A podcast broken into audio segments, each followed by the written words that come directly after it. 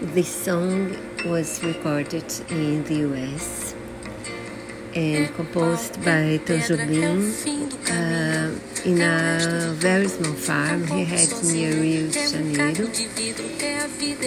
And he, it's my favorite version of this song. It's sung by him and Elis Regina.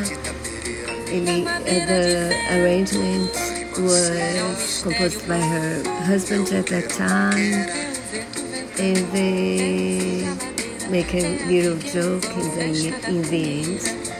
So I love it. I will like to the link if you want to download download it or anything.